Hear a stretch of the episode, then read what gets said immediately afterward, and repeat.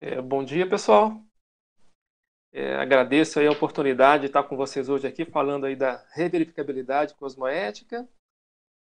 Né, e agradeço também aos colegas, os amigos que estão aí na sala, né, que aceitaram o convite para poder participar hoje aí com a gente.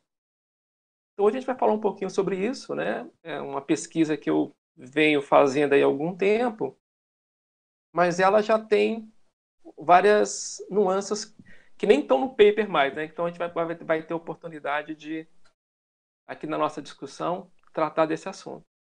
O que, que vem ser essa, essa reverificabilidade, né? Eu tenho como parâmetro, assim, pessoal, muito assim, toda vez que eu estou fazendo uma pesquisa, é, de tentar reverificar, tentar ver se aquilo que eu estou entendendo, que eu, principalmente no aspecto de traços conscienciais, se aquilo que eu estou pesquisando realmente é aquilo que eu esperava que fosse, ou, ou é fosse aquilo que os feedbacks que a gente vai recebendo aí das pesquisas, do contato com as outras pessoas, se corroborassem aquela informação. Por que, que eu digo isso?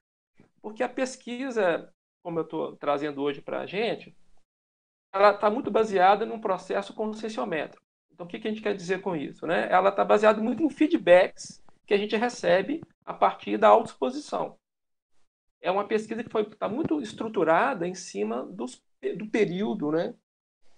Processo consciencial médico aqui na, através da conta, não só através da conta, mas foi através desse movimento que eu comecei a, a, a, entrar num nível de aprofundamento maior e comecei a ter muitos feedbacks a meu respeito de traços, né, das minhas características pessoais, do, do meu modo de ser, né, do meu perfil. E muitas vezes esses feedbacks não, eu ficava em dúvida se era aquilo mesmo. Alguns eram acachapantes, né? Não tinha muito como a gente é, questionar, porque era muito evidente. Mas alguns não, alguns a gente refutava, né? Não, peraí, isso não, talvez não seja exatamente isso.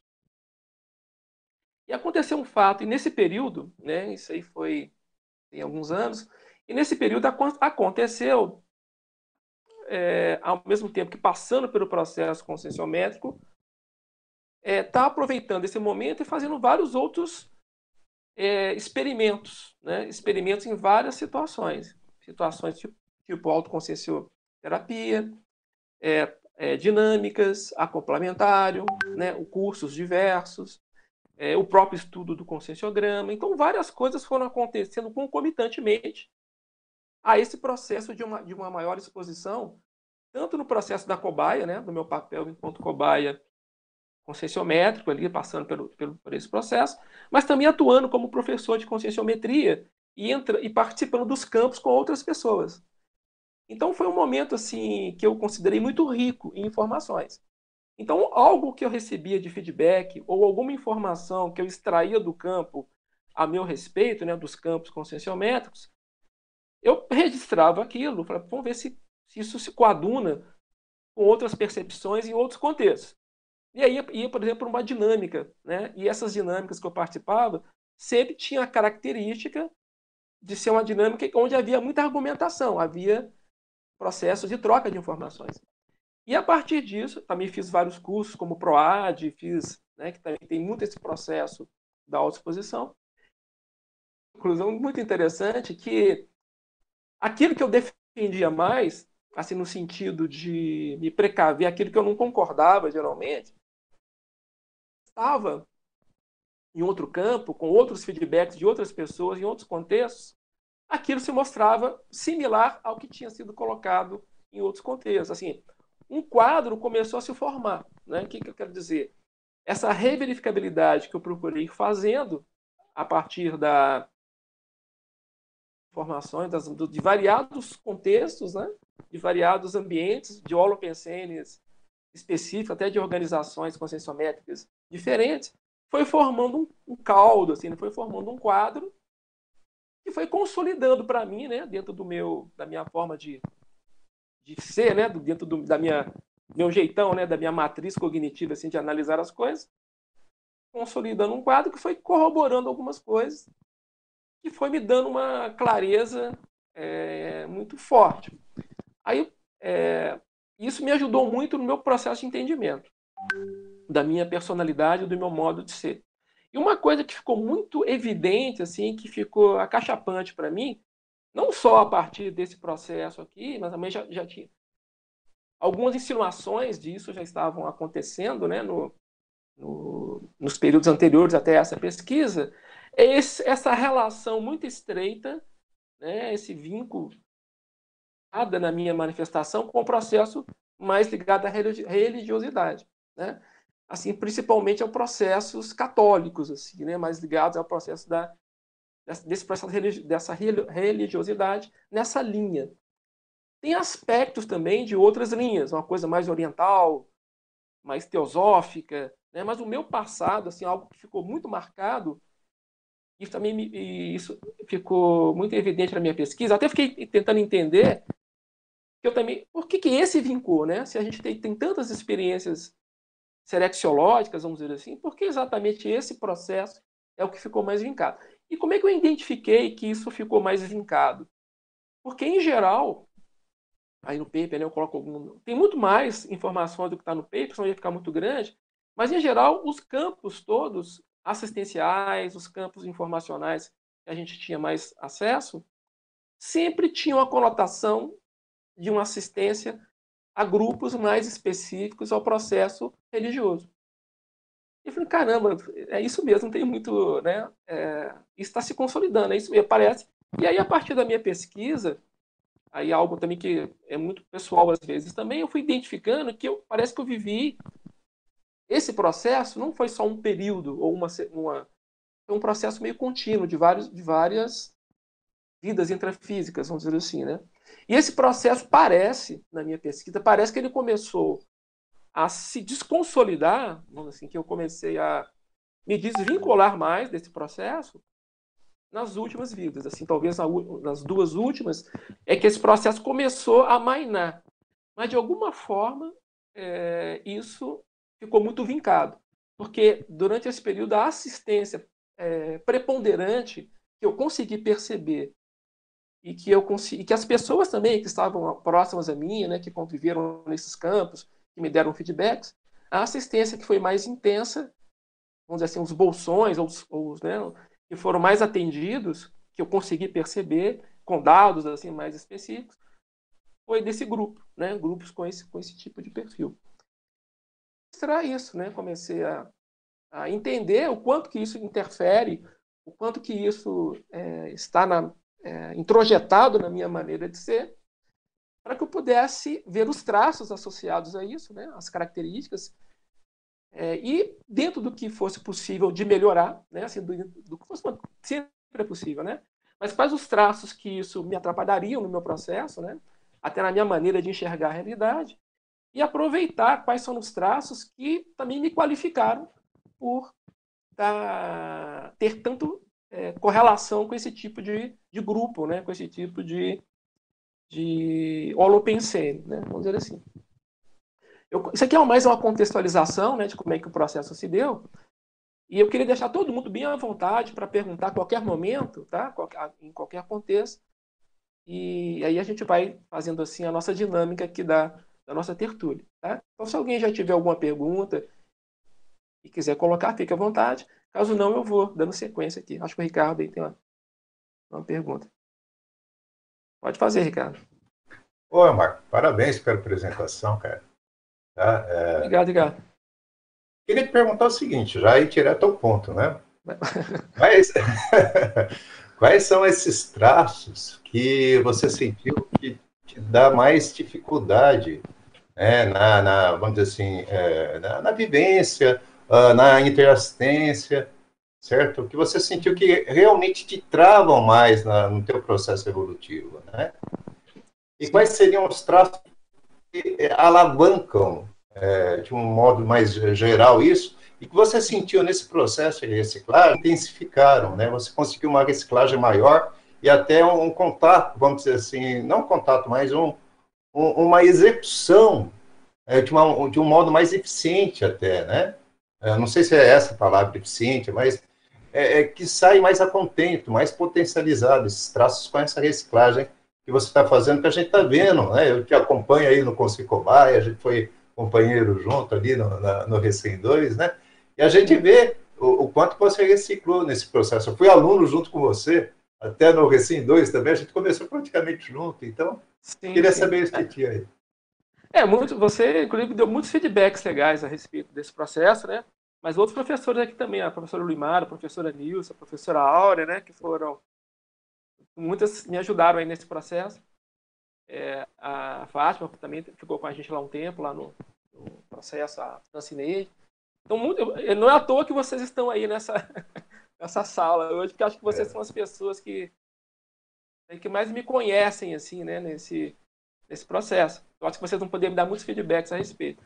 Mas tentando te, dentro dessa sua pergunta, Ricardo, o que eu, eu, vou, eu, vou, eu vou elencar dois, assim, que eu acho que, que me impactaram mais, assim, que eu, a princípio, não estava, não aceitava muito, refutava um pouco, mas depois aquilo foi foi tomando consistência e foi e eu comecei a perceber isso com mais clareza, exatamente como você colocou, tanto no sentido do que me atrapalha, no sentido assim, do que que ficou anacrônico, né? Mas também Sim. no sentido de, de como aquilo me ajudou e ainda ajuda, né?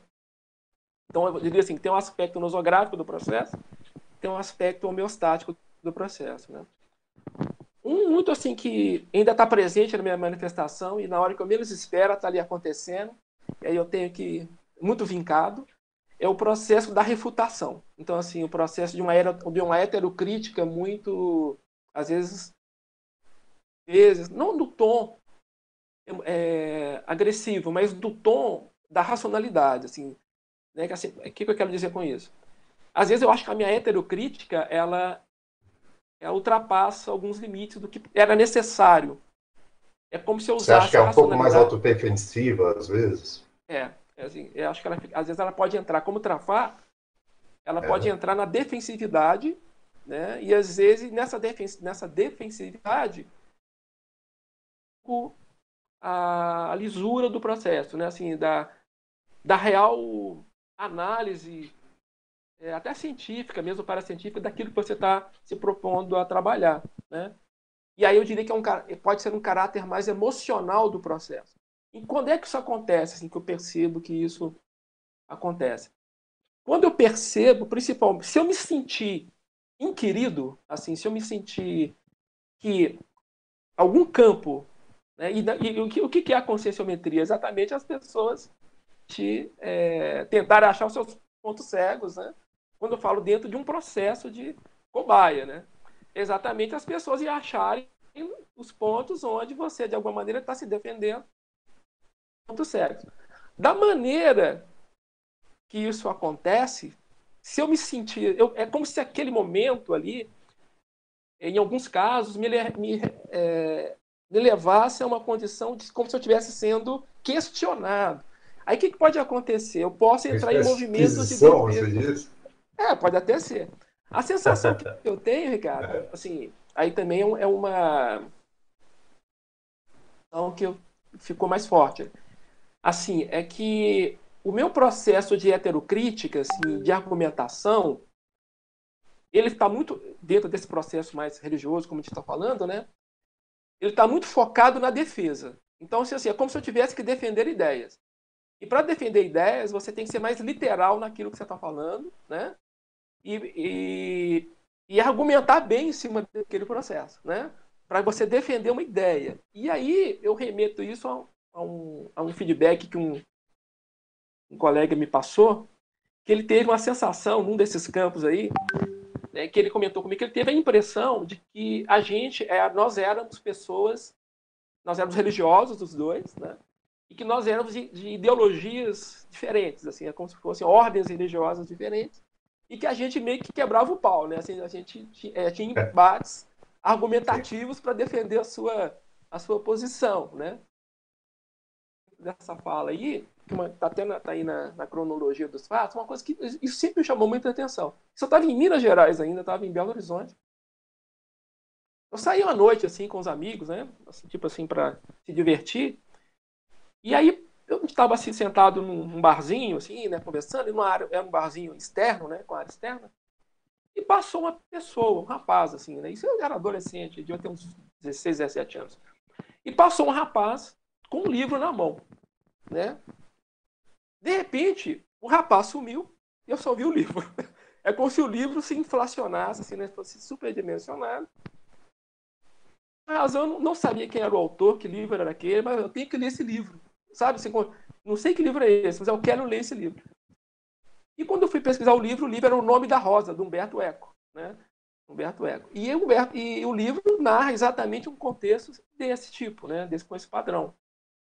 Que era lá aquelas ordens religiosas, lá no século XIII, século XIV, né? século XII, não sei exatamente, agora não lembro exatamente o período que foi.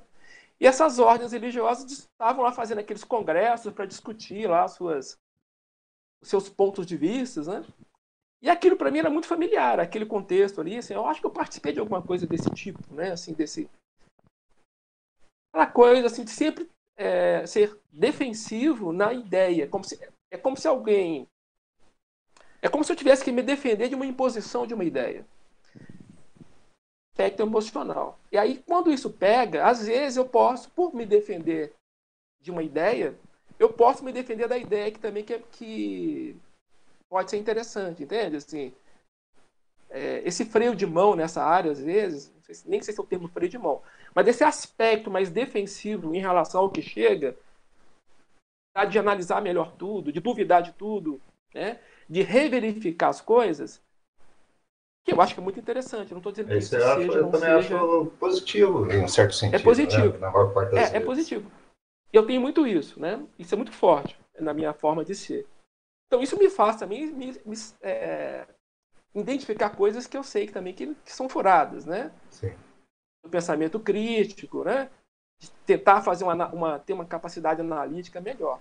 Mas ao mesmo tempo também, se eu, se eu entro nesse processo mais defensivo, isso dificulta até que meu parapsiquismo às vezes possa atuar de uma maneira mais interessante, para que eu possa auscultar mais as coisas, né?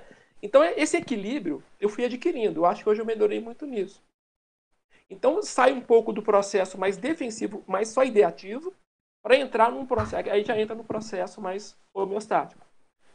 Para poder entrar numa, numa, numa compreensão mais holossomática daquilo que está acontecendo naquele momento, né? E para você ter um. Aí que entra a cosmoética. Por que, também eu, eu coloquei o termo cosmoética no, no tema, né? Para que você possa ser cosmoético nessa análise. Cosmoético para analisar o contexto e cosmoético para se autoanalisar neste contexto, né? Assim, para você também ter um autorrespeito contigo é, nessa análise, né? Tanto, não, tanto que se você se perceber é, mais trafarista no processo, para você não se recriminar de uma maneira exagerada, entendendo a sua condição. E se você está num processo mais assistencial, também você atuar assistencialmente a esse contexto que está se formando, né, dentro desse bolsão que se forma.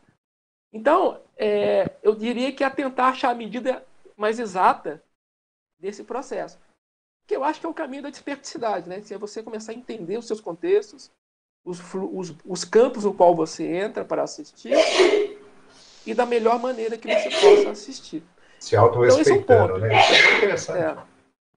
É, é, e dentro de só, não sei se eu estou me estendendo muito, mas dentro desse, desse critério também, a questão da sofística, né? Que aí é mais, que também tem, é o lado mais trafarista do processo. Como você acaba adquirindo uma capacidade de argumentação, também que quando eu pego o, quando eu pego o jeito aqui eu vou, né? Assim, é, então assim, quando você pega esse, então o que é a sofística? é argumentar para chegar onde você quer, né? Entende? Assim, e aí também pode ser um, um, um elemento nosográfico no sentido de mascarar até para si mesmo, às vezes, você próprio se enrola no processo. Né? Você vai argumentando ali, vai sofismando e racionalizando para que chegue aonde você quer, né? para que a resposta seja aquela que você quer. Por outro lado, também, eu, eu sempre faço o contexto das duas coisas, porque esses traços, a meu ver, são muito ambíguos, né? Há uma ambiguidade no processo. Então, é, a cosmoética aí, a meu ver, é justamente você achar o meio certo de fazer isso aí. Beleza, Marco. Tópico de... tá. Oi, oi, pode mas, falar. Mas tem dentro de outra pergunta que você perguntou. Não sei se alguém vai perguntar sobre isso futuramente. Uhum. Você falou dos traços, né? Eu, é, você apresentou um verbete agora essa semana bastante interessante sobre distanciamento emocional, né? Sim. O que eu percebi também foi isso. Então, assim, essa coisa é, que quando você trabalha muito com ideias, com conceitos, né? você fica muito nesse processo. A gente foi muito ideativo, né? Fica ideativo. E nisso aí você vai se afastando do contato emocional das coisas, né? Então fica tudo muito naquela ideia magna, né? Naquela ideia muito interessante, naquele, naquele conceito super interessante, né? Super avançado, né? E a, e a vivência da, das emoções, da, da, de como aquilo afeta o seu processo afetivo, às vezes vai ficando de lado. E nesse lado eu teria que trabalhar. Então eu percebi um distanciamento emocional né, de muitos aspectos no qual eu deveria ter um, um, um autocontato maior, né, até para ter mais elementos de, de uma autoanálise mais apurada sobre mim. E isso ficou, eu fui identificando esse processo e procurei trabalhando, estou procurando ainda, né? Assim, eu acho que ainda tem aspectos, mas eu, eu assim, essa é, um, é a bola da vez, né? Assim, é algo que eu tenho procurado cada vez mais me, me colocar, me permitir, né? Ter esse autocontato maior aí com Sim. esse processo. É, eu vejo que você está no caminho. E, e realmente, essa questão do distanciamento, né? Uhum. É só para terminar, fazer um comentário bem breve, né? há várias, vamos dizer assim, é, contextos, vários modos para você se distanciar, né? Eu tenho um jeito, que é uma coisa mais da, da minha linha, que é um pouco mais daquele temperamento aguerrido tal, ou seja, é mais esse temperamento filosófico, né? Então você vai vendo as diferenças que levam até um, a efeitos semelhantes, né? Muito Sim. interessante a conscienciometria, né? Muito bom. Isso aí, parece que então, alguém tá. ia fazer perguntas também, né? Obrigado, Ricardo. Obrigado, você. Por, fa por favor, Maurício. Eu, eu, não sei se eu que. Eu, eu, eu acho que eu, acho que, acho que a Colares, né, que vai ordenar as perguntas. Então, lá, vou para Maurício, depois a Nilce. Isso. Olá, Elmar. Você falou aí de postura tá para defender ideias, né, que muitas vezes prevalece. Mas eu já te vi muitas vezes em situações complicadíssimas. Você sabe, né, que muitas vezes Sim, Nós já entramos em situações que o circo estava pegando fogo, literalmente. Né? e eu te vi resolver situações saindo do cânone. Justamente bancando coisas que muitas pessoas não entenderam, porque justamente saía daquela posição institucional oficial uhum. e você conseguia resolver as coisas dessa maneira. Uhum. Então, como é que você vê isso? Quando é que você consegue sair do cânone e realmente assistir, independente de uma ideia pré-concebida, aproveitando essas características todas que você tem. Quando é que, que, que te prende? Mas como é que você consegue sair disso e sair bem em, em situações quando você abandona a linha oficial, o cânone, e a coisa dá certo? É uma pergunta boa essa aí, né, Maurício? Assim, é, realmente a gente viveu situações assim, né, de, de várias, né, nessa questão de voluntariado, né, quer dizer, a coisa se complica. E, e, a gente. Agora acho que depende muito do contexto, né? Então, como é que eu penso assim? É, tem horas que, essa, que, essa, que você não tem dúvida sobre isso. Eu, eu tenho essa facilidade. Isso que você falou, foi até bom você ter feito essa pergunta. Eu consigo sair da, da casinha, entendeu? Da caixinha institucional ou das ideias prefixadas. Eu acho até que eu fico mais lá, às vezes, na, no processo mais institucionalizado, assim que eu quero dizer, daquela ideia já mais consolidada, né? Assim, o que é o trâmite normal que deveria se seguir, né? O, o, o cânone oficial, né? Então, eu acho até que eu tenho, eu acho que eu consigo fazer isso. Eu acho que depende muito do contexto. Então, assim, e depende do, do, do momento, do papel que você está executando naquele momento, né? Por exemplo, quando é, do, acho que tem a questão do amparo de função, né? Então, por exemplo, eu lembro de uma vez, uma situação, eu, tava, eu era voluntário do IPC, em Belo Horizonte, e tinha uma situação que estava muito complexa de ser resolvida. Era, em outras palavras, era um processo bem assediado. Né? Mas eu estava numa condição, por algum motivo, privilegiada, não sei se era é, para poder fazer aquela assistência naquele momento. É como se naquele momento eu conseguisse me é, sobrepairar o processo né? e conseguir contribuir de uma maneira que até então a maior parte das pessoas naquele momento não, não estavam conseguindo. E bancar. E aí também entra a questão de você perceber que você está com a razão no sentido do amparo, né? Assim, então aí é aquela coisa do auscultar, né? Assim, ausculta, vê o, o, o, o processo extrafísico que está associado àquilo, né? E aí vai a questão da intencionalidade também, né? Assim, se você né, de entrar com de querer que aquilo realmente se resolva da melhor forma para todo mundo, né? Para o contexto geral. E às vezes tem que bancar mesmo, né? Em geral, quando isso acontece, eu, eu é como se eu tivesse ali um, um limite, né? É, de onde a coisa vai, assim, sabe? Assim, ó, até aqui, daqui não pode passar. É como se fosse um limite cosmoético, sabe? Assim, olha, aqui não, não, aqui não pode passar, aqui tem que se posicionar, aqui tem que, eu tenho que pagar o preço do processo da assistência, né? É, eu acho que a minha defensividade, que eu estava comentando com, com o Ricardo agora há pouco, é porque eu acho que eu já paguei, é assim, já fui escaldado nisso, entende? Assim, eu acho que eu já, é, historicamente, vamos dizer assim, né, em alguns momentos, por bancar alguma coisa que eu considerava certa ou errada, não sei, né, mas por ter bancado alguma coisa, é, não me dei bem, né? E aí eu, mas quando aquilo, quando eu vejo o quadro se consolidando, o quadro se formando, e que eu prefiro, nossa, eu não posso me, não posso não me posicionar aqui, né? Eu tenho que colocar minha energia, porque eu estou vendo algo que talvez as pessoas, naquele momento, naquele contexto, possam não estar vendo. E eu estou com energia, estou sentindo amparo, aí eu entro, né? Aí eu vou com, com força naquele processo e banco aquilo, aquilo ali. Algumas vezes, né? E a gente. Eu tenho esse traço, sim. Que eu acho que aí é o traço do sobrepairamento, né? Que é o talvez o homeostático desse processo emocional. Né?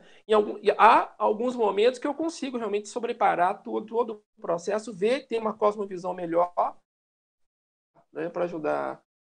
Mas nem sempre é assim, né? Mas, mas eu tenho elementos de experimentos que me mostram isso. Não sei se te respondi assim, né?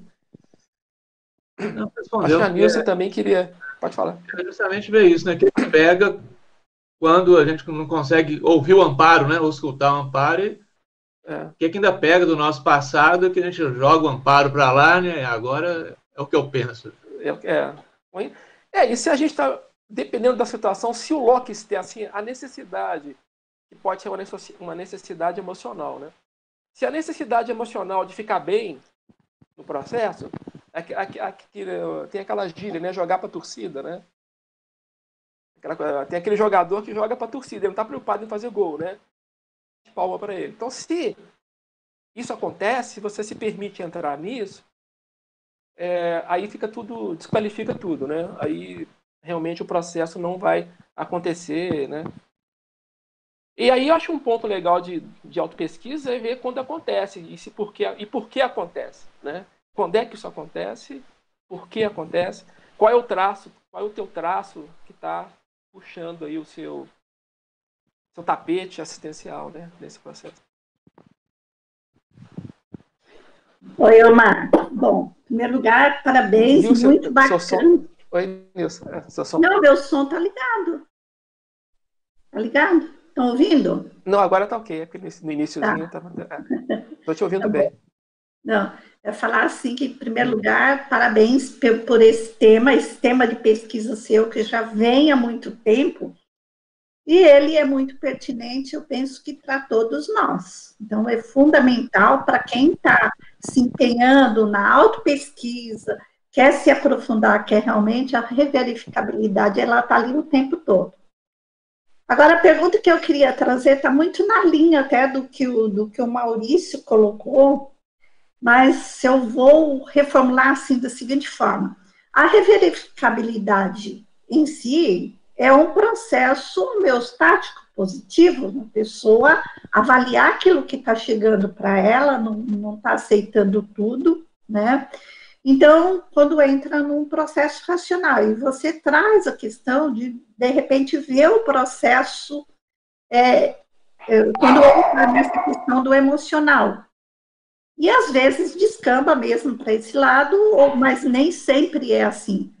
Agora, o que, que você indicaria para as pessoas, dentro de toda a sua experiência, que você já tem, né, e que oscila, que às vezes você se vê nesse processo plenamente racional, coerente dentro de todo um contexto, e quando vai para um outro lado. Você já falou um pouco, assim, da questão dos seus traços e tal, mas de uma maneira mais geral, como indicativo para autopesquisa, para as pessoas, o que, que você indica de observar? Observar em si e observar no contexto também, né?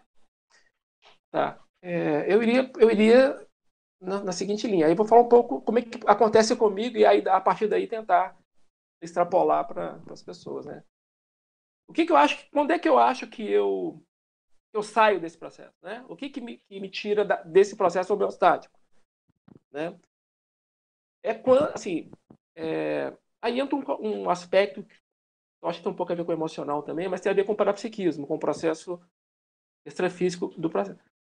Por exemplo, às vezes eu estou numa reunião é, a reunião eu começo a sentir a pressão, né? Eu tenho uma hipersensibilidade. Eu tenho é, é, clareza do que está acontecendo. E a pressão. E aquela pressão vai aumentando e, e, às vezes ela fica muito forte. E aí no primeiro momento o que, você quer é sair daquilo, sabe? Assim. Então é, aí seria uma esquiva. E por que da esquiva? Porque quer ficar num, numa homeostase, numa condição lado, né? Assim, ah, eu quero ficar numa boa, eu quero ficar estado holossomático, igual estou me sentindo agora aqui com vocês, né? Numa sensação, uma coisa gostosa estar conversando com vocês. Esse é o bom, né? Mas quando a pressão chega, e aí às vezes, e às vezes, eu não sei se é um processo mais meu ou é geral, né? Às vezes acontece o seguinte: você está numa reunião, estou sentindo aquela pressão. Para mim, o mundo está acabando, mas está tudo muito comigo ali, sabe? Assim, muito no meu processo energético, interconsciencial. Aí acaba a reunião, fala, gente, a reunião hoje foi terrível, né? Assim, eu, a reunião hoje foi super. E tá todo mundo rindo na boa. Não, a reunião hoje foi ótima. Que isso, a reunião. Nós discutimos assuntos super bacanas, mas a, houve uma concentração em mim ali de alguma coisa que parece que as outras pessoas não, não se deram conta, entende? E às vezes isso acontece. Muito... O que, que eu quero dizer, Nilson? Assim, né? assim, a gente está tá todo mundo aí estudando, buscando a desperticidade. E a gente busca, e quando a coisa começa a dar sinais de como a coisa funciona, a gente tenta, opa, a gente quer, mas não quer tanto assim, né? Então, tem um lado meu aí que eu também tenho que admitir, que é o lado que eu acho que pode ser como outras pessoas, que é o lado desse não querer processo. Entende? Assim, de, de querer ficar num processo mais saudável. Não, não, não, saudável não é a palavra correta. Mas ficar numa certa. Já me deram feedback de hedonismo, né? Que eu teria essa característica. Eu não concordei muito, acho que ainda não concordo muito. Ficar num estado que acho que Donita é mais que isso, assim, ficar no estado mais de querer, de bom vivan, sabe? O bom vivan, que ah, eu não quero que nada me, me tire da minha condição, né? Eu não quero ser perturbado. O, e o processo, às vezes, tem, a gente tem que entrar nisso. E que a gente percebe que cada vez entra mais, né? Assim, o seu limite, né? Saber o seu a gradação do que, que é o, o seu a sua carga, né, a sua tara assistencial, né, a sua tara parapsíquica assistencial, é importante. Percebendo é, que essa tara vai aumentando. Né? E aí, aí uma coisa que eu tenho percebido comigo. E aí exige de você mais auto-organização. Quer dizer, o que eu quero dizer? Cada vez mais eu vejo que coisas que antes eu, eu, eu, eu banalizava, ou que eu não dava devida atenção. atenção. Sabe, assim, cada vez mais o processo vai afunilando, assim, sabe? Então, aí vai exigindo de você um nível de auto-organização de detalhes cada vez maior que antes não tinha tanta importância, mas agora passa a ter. Se a pessoa observar mais a auto-organização e analisar que o processo vai aumentar. Então você tem que estar preparado para isso, né? Você tem que estar usado holossomaticamente para esse tipo de trabalho. E quanto mais a sua vida, a sua vida intrafísica, afetiva, sexual, financeira, ela estiver organizada, você consegue dar conta do recado.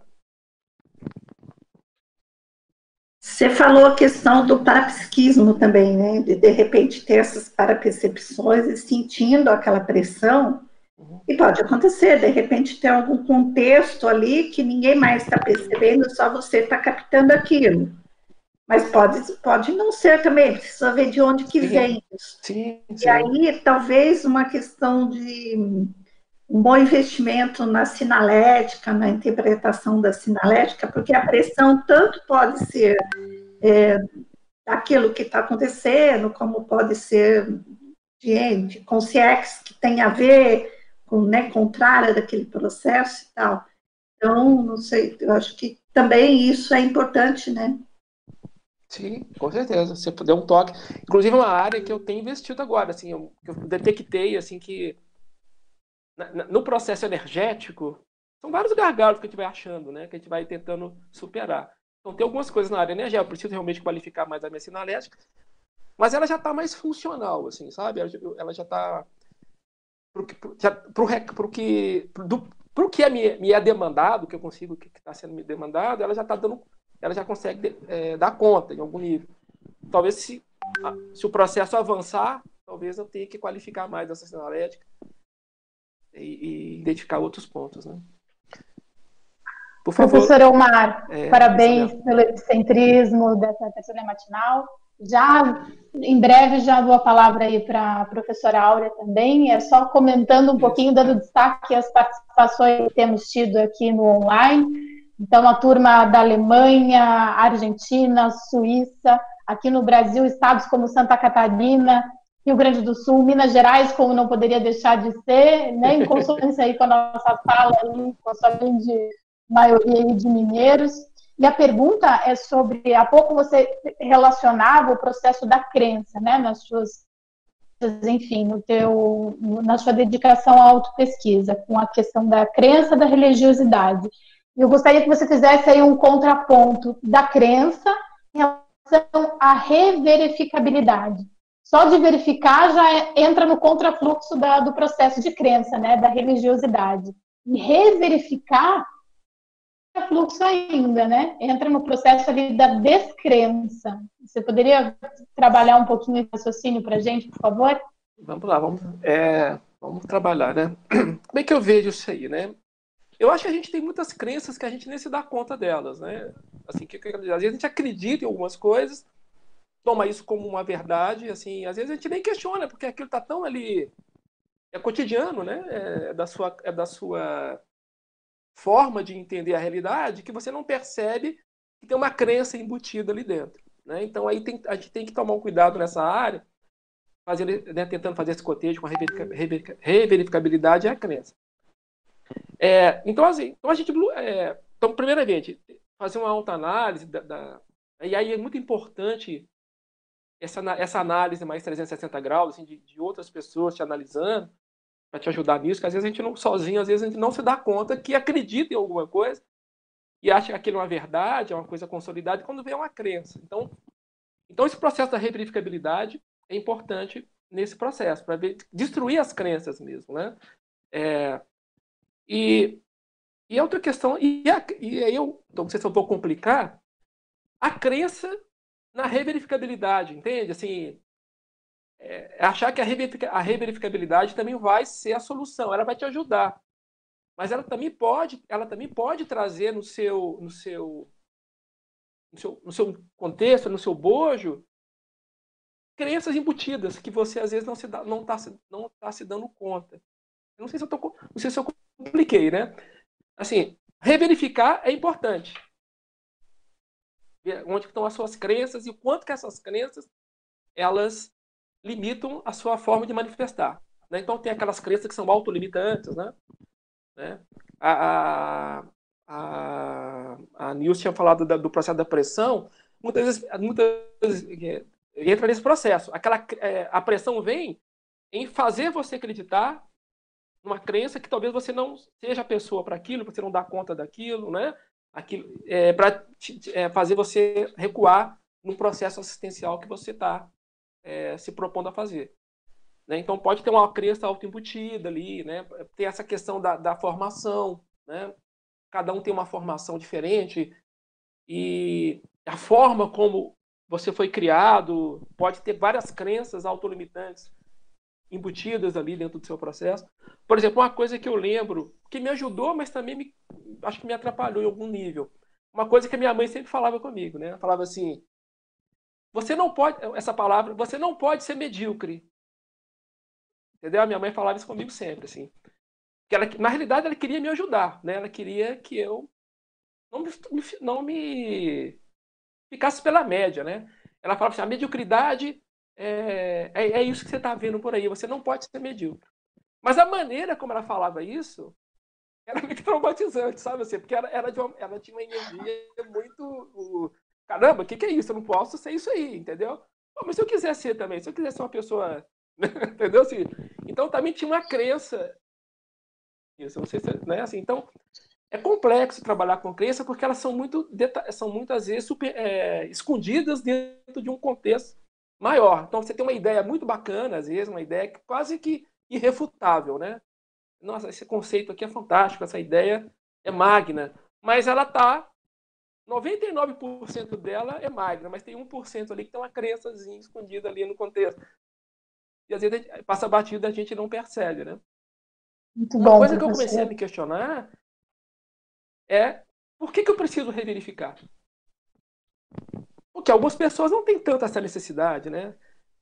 Por que, que eu, eu tenho tão embutido em mim essa necessidade de estar sempre reverificando, né?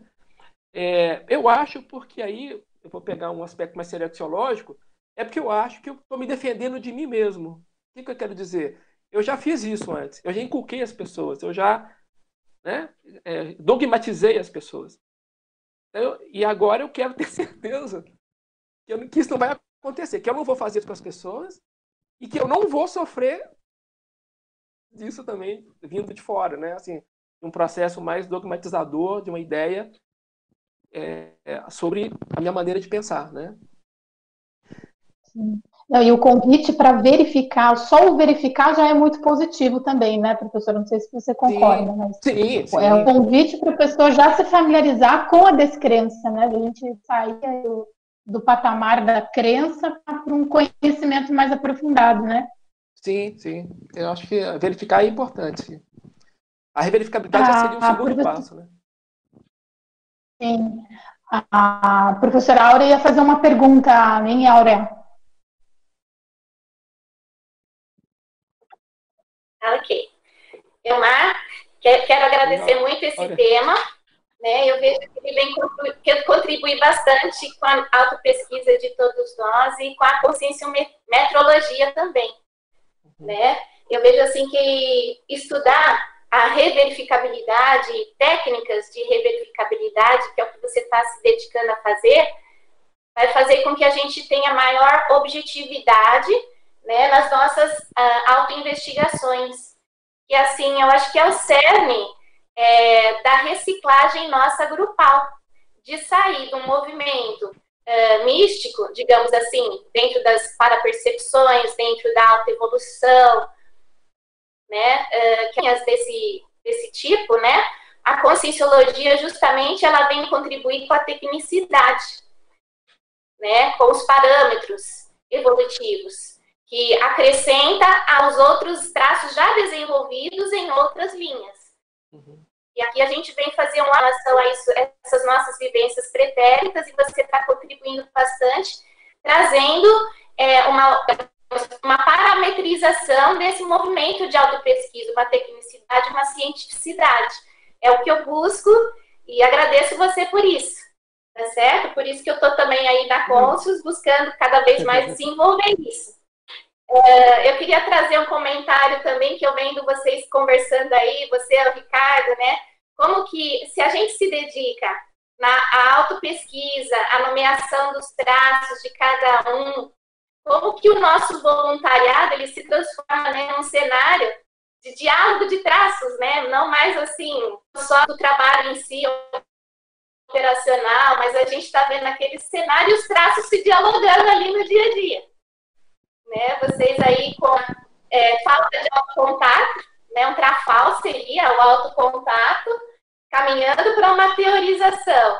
Né? Aí, de repente, eu me pego, como é que eu estou nisso, né? Eu estou ali é, gostando muito do contato, do autocontato, mas caindo numa permissividade no sentido de não caminhar para uma produtividade maior.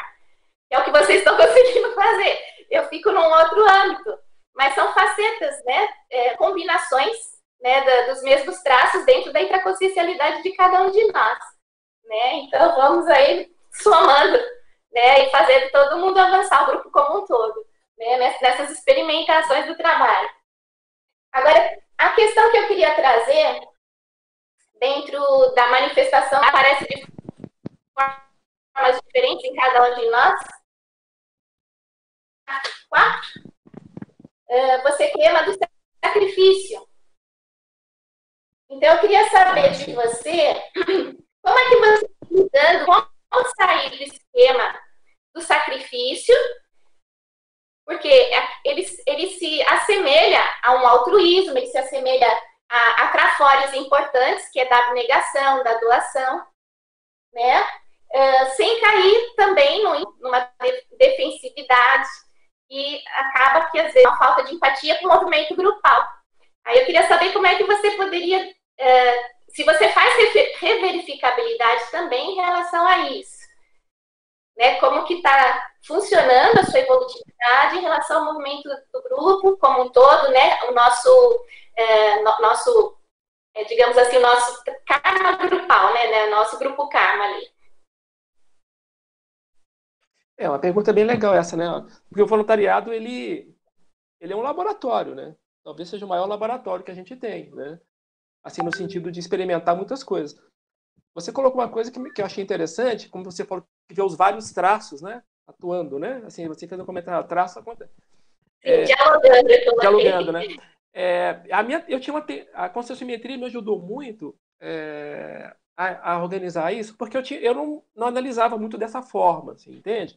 Eu analisava o quadro inteiro. Eu tinha uma tendência analisar o quadro como um todo. Então, por exemplo, a pessoa serve ou a pessoa não serve, a pessoa é legal ou não é legal.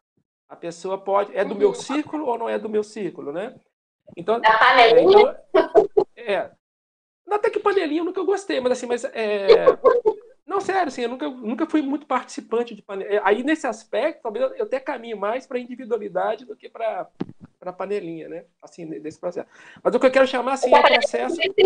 Da individualidade. É, ou, ou, é o todo ou não é, ou não é, entende? Não é nada. Em Minas Gerais tinha, tinha um ditado assim, que não, não, sei se vocês, talvez vocês conheçam, mas assim, é, é calça de viludo ou bumbum de fora, né? O pessoal falava isso, ou você veste a calça de viludo, é tudo ou é nada, né? É, então eu tinha um pouco dessa, não sei se ainda tem, mas eu, eu, dessa coisa assim, panelinha também não me serve, entende? Mas ou eu, o grupo como um todo, ou, eu, ou eu sozinho, e que talvez seja até mais complexo do que eu estou falando, né? É, é, mas essa questão dos traços que você colocou, eu tinha uma tendência a ver mais o conjunto da obra do que analisar especificamente. E a conscienciometria foi me ajudando a ver isso assim de uma maneira mais livre, sabe? Assim, de nas interações, ver que as pessoas são complexas, que as pessoas não que eu não visse isso antes, mas a conscienciometria me ajudou a qualificar isso. Isso, isso que eu quero dizer, me deu mais tecnicidade para isso, me deu mais é, fluência né, nesse processo. Então, de ver mais, analisar a coisa de um, com um quadro mais amplo, assim, entender que naquele momento, entender os momentos das pessoas, né? É, então, hoje, por exemplo, eu tenho uma facilidade muito grande de lidar. Eu não, eu não faço mais acepção. Assim, eu acho que não, pelo menos, né, vamos ver se isso é uma verdade. Né? Mas, assim, a princípio, eu posso admitir que hoje eu não faço acepção. Eu consigo lidar com todos. Então, eu não faço acepção de professor para compartilhar aula comigo. Né? Tem, às vezes tem ah, eu gosto, eu prefiro dar aula com tal pessoa. Não, eu não tenho isso. Eu dou aula com qualquer pessoa, topar, tá, né? Assim, eu não, eu não, porque eu sei o momento de cada um, o contexto de cada um. Então isso aí eu, eu fui é, e no voluntariado também relacionar. Então isso aí eu acho que eu consegui qualificar bastante. Eu acho que eu já tinha um pouco disso, mas, né? Agora o que, que eu percebo nesse processo do sacrifício e da e da você usou outro termo agora que eu não lembro exatamente qual foi mas é por abnegação, abnegação tal, né? É, seria os contrapontos, né? É, o que, que acontecia comigo, assim, talvez até aconteça algumas vezes ainda, mas eu acho que está minimizado. Às vezes eu me sentia sacrificando por algo eu acho que eu estou excedendo aqui, sabe? Eu acho que eu estou dando mais energia do que o processo está pedindo, ou que. E aí depois eu me ressentia porque as pessoas não percebiam isso, entende? Assim, por exemplo, assim, olha, eu vou me sacrificar por algo, né? Mas todo religioso não pode falar, tem que ser, né? O processo, eu vejo assim, o religioso ele tem que fazer, ele tem que se sacrificar, né? Deus que vai ver o sacrifício dele, mas ele tem que ser recompensado. ele tem que ser, de alguma medida, ele tem que ser recompensado pelo sacrifício, né? né? E, então, se ninguém viu o sacrifício, pô, eu fiz isso tudo aqui e ninguém nem, nem deu um parabéns, ninguém, nem, né? ninguém nem me falou que legal que você, que você fez. Então, às vezes, isso, eu me ressentia disso. Aí eu fui entendendo esse processo. Ah, isso aqui é totalmente furado, né? Eu tô, eu tô numa, numa, numa vibe, né? Como você diz hoje, totalmente furado. Não é isso, né? Eu, é, então eu tenho, eu tenho, que fazer as coisas porque precisam ser feitas, independente do reconhecimento ou, ou, da, ou se alguém vai bater palma para você com relação é, a isso. A necessidade de de, de autoaceitação, de, ou de validação dos outros. Validação. Né? Na verdade. É, isso aí eu acho que eu fui curado. Não sei, vamos ver se vai. Vocês que vão me dizer na nossa convivência, né? De voluntariado aí. Bom, isso é um ponto. É, agora, a outra coisa do sacrifício, assim, que eu. É, é, que, que eu quero dizer? Uma coisa é você ter responsabilidade sobre, sobre algo, né? Assim, você se sentir responsável por aquilo. É, geralmente, as pessoas que são muito responsáveis, elas acabam. Eu acho que estou nessa vibe, assim, eu, eu, me considero uma pessoa. Quando eu pego alguma coisa, eu me sinto muito responsável por aquilo. E se, se alguma coisa daquilo sai fora do, do que eu esperava que acontecesse, eu me sinto mal. Eu me sinto mal, eu começo até. Aí pode até entrar um processo de culpa. Né? Poxa, eu não vi aquilo, podia ter feito aquilo. Esse é o processo que às vezes me pega ainda. Que eu, entendeu? É, não, não tem culpa aqui. Um perfeccionismo, né? É, então, eu acho que o processo mais sério desse processo religioso é, é, você se culpar por alguma coisa que às vezes não saiu como você gostaria que fosse, ou que você idealizou que fosse de uma determinada forma. Né? Isso, isso é, um, acho que é um ponto fundamental. Ah, como é que sai disso? Como é que sai disso? Você qualificando a sua intenção. Fazer o que tem que ser feito porque tem que ser feito, né? e não necessariamente porque você que é uma validação externa, né? Uma coisa nessa. Acho que a Colares quer fazer um comentário. Aparecida, ia fazer uma pergunta Aparecida. Por favor. Ok. É, Omar, é, parabéns né, pela pesquisa, muito legal. Agora, eu, eu quero ver com você o que, que você fala com relação a fazer um cotejo aí com relação à sinceridade evolutiva e à reverificabilidade. Porque muitas vezes é, a gente comporta, as pessoas comportam, é, tenta ficar bem na foto, né? Mas como que a gente faz as coisas ou, ou se comporta é, de maneira mais, mais autêntica e com sinceridade, e buscando também, claro, assim, a evolução, fortalecendo a autopesquisa para ir num crescendo positivo. É, a Cida eu tenho que falar com muito cuidado com a minha dupla, né? Então, ela, qualquer coisa ela vai falar, vai falar, opa, isso aí tá furado, né, Cida? tem que, né? Então, assim, eu tenho que, eu tenho que pensar, como é que eu vejo, assim, por que, que eu vejo essa questão? Essa questão da sinceridade é complexo, porque, assim, é, exemplo, a autenticidade eu acho que ela vai, ela vai acontecendo, essa sinceridade. Eu acho que a sinceridade ela é algo mais você com você. Sabe assim, nossa, eu estou sincero nessa minha busca, eu estou sincero nesse meu objetivo, né? Eu estou sincero na minha autopesquisa, eu realmente quero superar isso, eu realmente quero chegar nesse ponto. É um processo mais intraconsciencial, você com você. A autenticidade, eu vejo que ela já entra, já isso e entra no processo da convivialidade, assim, do, do da, das relações, né? Você ser autêntico. E aí tem aquela questão de ser autêntico em relação a algo, né? Então, por exemplo, eu posso ser autêntico em relação ao meu objetivo, mas eu posso não ser autêntico na forma de chegar nele, né? Então, assim, eu posso... É, ela pressupõe uma interação, sabe? Assim, como eu vejo, assim, existe uma... Caminha para aquele processo, assim, mais da coerência entre a sua sinceridade e aquilo que você é, é, como se diz assim, você exterioriza de você, exterioriza de você. É, eu posso tem pessoa, a autenticidade é, seria a sua, a sinceridade, a sua sinceridade exteriorizada. Assim, não sei se eu estou tentando expressar da melhor forma, né? E conforme a gente vai chegando nisso, assim, é, eu acho que a gente vai ficando mais é, é, fundamentado, vai, vai ter uma consistência melhor. Eu acho que conforme você vai se conhecendo e vai vendo os furos, também os seus acertos, vai, vai ajustando, né? vai se reequilibrando os traços, o seu modus operandi, naturalmente a sua autenticidade começa a ficar mais natural. Sabe? É, você vai ficando cada vez mais, na, mais sincero e autêntico na sua manifestação, independente você é o que é. Né? E aquilo, e aquilo começa a reverberar no, no, no ambiente, nas pessoas, as pessoas vão, vão percebendo, ó, oh, tal pessoa está mais, tá mais, tá mais consistente, ela está mais autêntica. E aí, é, uma coisa também que está na minha autopesquisa, que está relacionada a esse processo de como você se comunica, como você comunicar, comunicar você para os outros. Né? Como é que eu me comunico, o Elmar, para as outras pessoas, para as, as outras consciências? Né? Essa comunicabilidade. Que aí entra a questão da dignação. Assim, é uma coisa que a gente vai aprendendo também. É você conseguir se expressar, ser autêntico, né? mas de uma maneira benigna, com a benigna pensanidade. Né? Não necessariamente aquela autenticidade de ser grosseiro, ser é, né, truculento.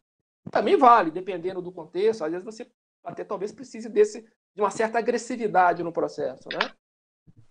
Mas o que eu quero dizer é que essa autenticidade natural e ela vai e você vai lapidando e ela vai ficando mais benigna porque você começa a ter uma pensanidade mais benigna porque você consegue ver a você e consegue ver as outras pessoas como consciências assim sem muita sem muito julgamento é, no sentido como? Julgamento prévio, no caso. É, assim, e, e, aceitar a pessoa como ela é, né? Entender a pessoa do jeito que ela é, né? Sem necessariamente fazer um pré-julgamento e querer que a pessoa seja aquilo que você gostaria que ela fosse, né? Uma idealização da outra pessoa, né? Então, acho que, acho que a sinceridade é isso. Você fica sincero com você, você se aceita como é, né? Como é, né? Com todos os seus traços, né? Com tudo, com todo o pacote, né? Isso te permite aceitar outra pessoa como ela é, com o pacote dela, vamos dizer assim, né? E aí, nesse processo, essa, essa sinceridade nessa relação torna o processo mais autêntico. Eu vejo assim, né? É, e também facilita a questão de quando aparece algum traço, algum, algo negativo, sobre pairar e, e atuar naquela questão para resolver a situação, para melhorar, entender que aquilo é um processo e que se não está bem, se não está legal, que se dá para reverificar e, e, reverter o processo, né? E transformar aquilo ali em algo, algo positivo, passar pela experiência sem muito melindre, né? Sim. Bem, bem legal. É isso, Diego. Tá bom, parabéns. Eu acho que, uma, acho que o Ricardo tem uma pergunta ali. Oi, Marco. Você falou uma coisa que eu achei muito interessante. Diga que... Ricardo. Está me escutando? Então, é, você falou com uma coisa bem. que eu achei muito interessante, que é essa questão da referi referificabilidade, quando ela não é cosmoética. É, quando você se sente, por exemplo, que tem alguma espécie ali de autodefesa, de crença, né?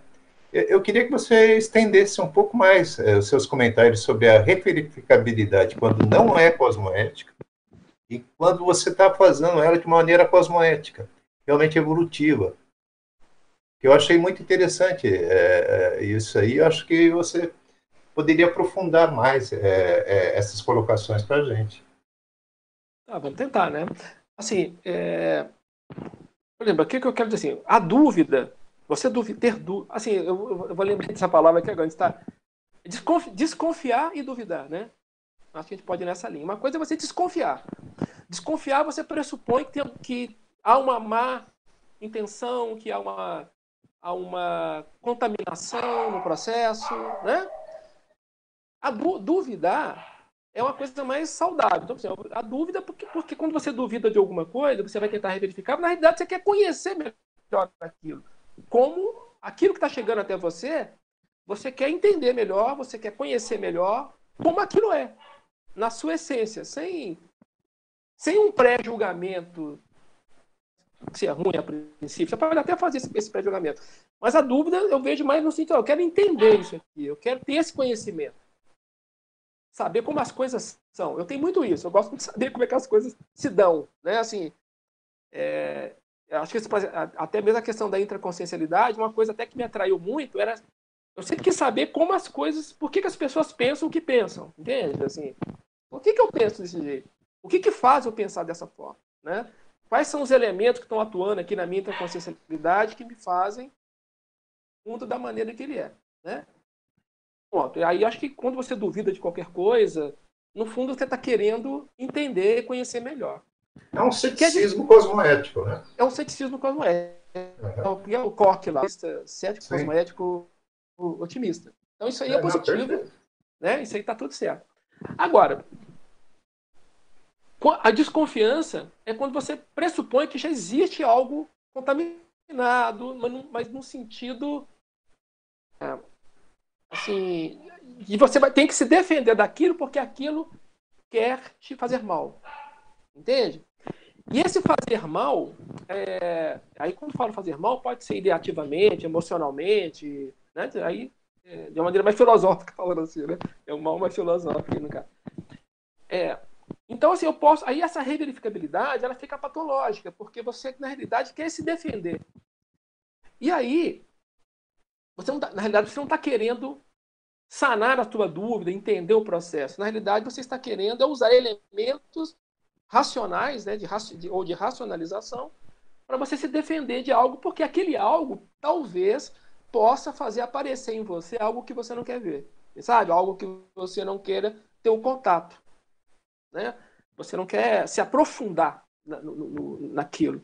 Né? Você acha que pode ser uma dor que você pode estar fugindo, alguma coisa desse sentido? Pode ser uma dor, pode ser uma realidade. Né? Eu não, eu, não quer ver. Pode ser uma realidade. Eu acho que até, por exemplo, dor eu não vejo, pode até ser a dor, mas eu vejo mais assim como conhecimento, eu vejo mais como Sim. algo que talvez é, ah, se eu abrir essa caixa aqui agora, é. talvez eu vou ouvir uma realidade que eu não gostaria de ver. Eu não quero mexer com isso agora, entendeu? Eu não quero, eu não quero me dar, eu não quero tá aqui, deixa eu ficar na minha zona de conforto. Eu não quero ir lá procurar problemas para mim, entendeu? Assim, do, do ponto de vista é, do que você teria que fazer a partir daí, né? Então, assim, se, por exemplo, vamos supor que você começa a trabalhar com energia, né? Você está trabalhando com energia. Aí você faz alguns movimentos com energia e você percebe alguma coisa. Alguma coisa te incomodou. Você percebeu alguma coisa. O que, que você faz? Qual seria o próximo passo? Você recua ou você avança? Você vai entender qual que é daquela consciência, você vai entender o que está por trás daquilo, por que, que aquela consciência está com você, por, por que, que ela está fazendo ali no seu campo, ela está sendo assistida, ela é sua companhia. E aí você começa a ter informações, né? Agora imagina isso, imagina isso crescendo, né? Assim, de você é, até que ponto você dá conta disso? Entende? Até que ponto você você vai expandindo, conhecendo, expandindo, conhecendo? Qual que é o seu limite nisso? Chega uma hora, deixa eu descansar um pouco porque está tendo uma demanda grande, está tendo um processo maior que eu, no qual eu estou me envolvendo.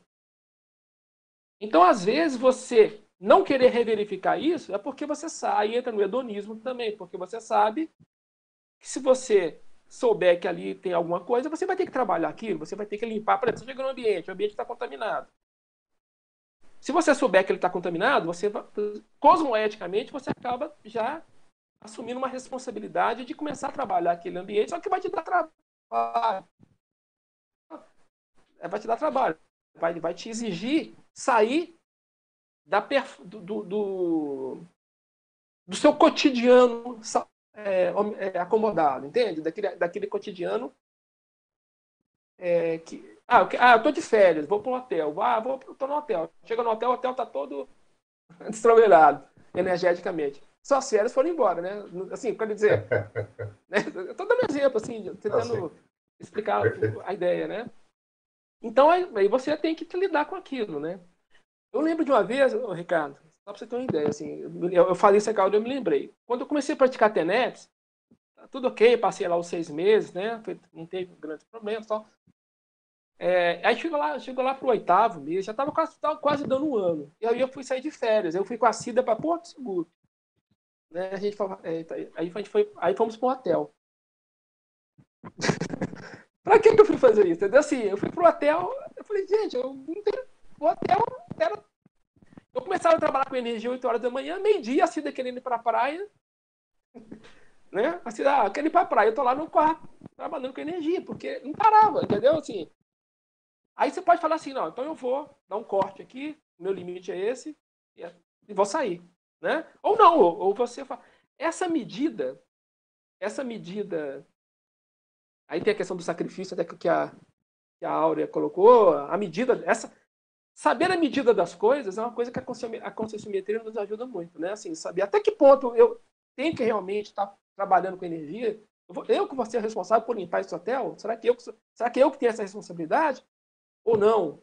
Até que ponto eu vou? Até que ponto eu não vou? A reverificabilidade vai te dando a noção disso, entendeu? Assim, é como eu entendo, tá, Ricardo?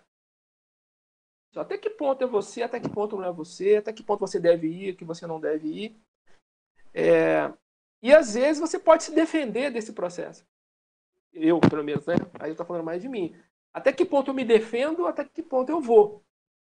Até que ponto eu banco, até que ponto eu esquivei do processo. É nesse sentido. Perfeito.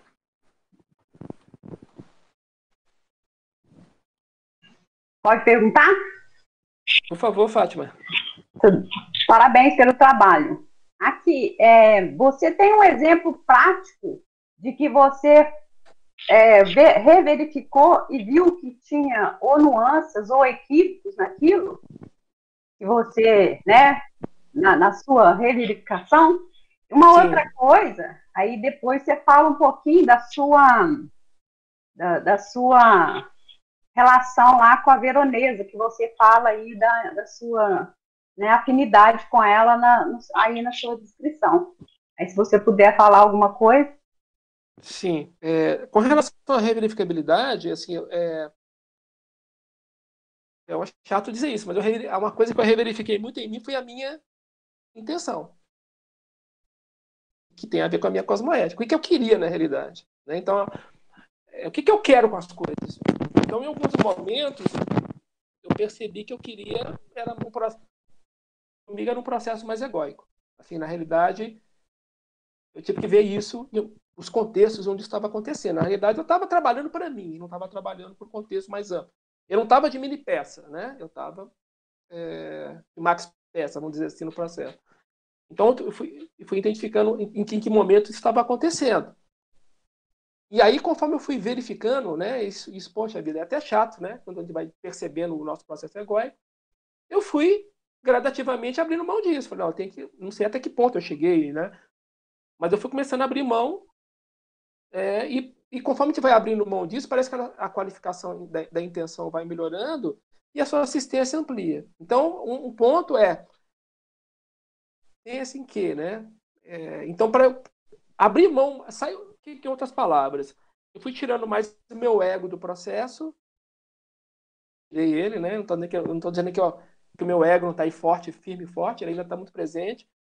Mas eu consegui detectar momentos onde ele estava é, desqualificado, né? Assim, é, na minha manifestação, porque na realidade eu estava mais focado em mim do que no processo que eu achava que estava fazendo, da assistência que eu achei que estava fazendo. Na realidade, eu estava mais buscando coisas para mim, é, até no meu voluntariado às vezes, né? Assim, buscando mais me dar bem no voluntariado, mais para mim do que para o grupo. Eu falei, nossa, esse aqui está totalmente furado. Aí eu fui identificando isso, fui, fui tirando, saindo de banda desse processo. Eu acho que hoje eu consegui estar, tá, cosmoeticamente falando, eu acho que eu estou na, numa condição onde eu consigo ver isso com mais clareza, né? Mas a gente pode voltar se eu não tiver te respondido. E com relação à veronesa, assim, é porque toda vez que o, que o, o professor Valdo, era mais no tertuliário, né? Quando o professor Valdo falava da veronesa, eu tinha umas repercussões energéticas diferentes, assim. Só dele falar o nome dela, eu já me afinizava, entendeu? Assim, de, de cara, assim, eu já me afinizava. E eu ficava mais atento a isso, né? E aí depois eu fui saber que a veronesa tinha prestava assistência ao grupo ligado a, ao grupo religioso lá da, dos católicos, né, de alguma forma, então é mais uma evidência do processo. Mas teve um fato muito interessante que aconteceu, que eu até relatei, mas eu achei que eu relatei de uma maneira mais sucinta aí, né? Em Foz, aí eu fui convidado, eu cheguei da aula no, no SESI aqui, é, é, de logística para turmas profissionalizantes. Aí um dia eles me ligaram e falaram assim, Omar, tem duas turmas aqui que a gente queria ver se você quer pegar. Uma turma de logística, um curso técnico aí para ensinar o pessoal alguma coisa nessa área de logística, e tem uma turma com é, necessidades especiais. São pessoas, em sua maioria, cegas e cadeirantes. E essa turma vai ter uma turma para eles. A gente queria ver qual turma que você quer.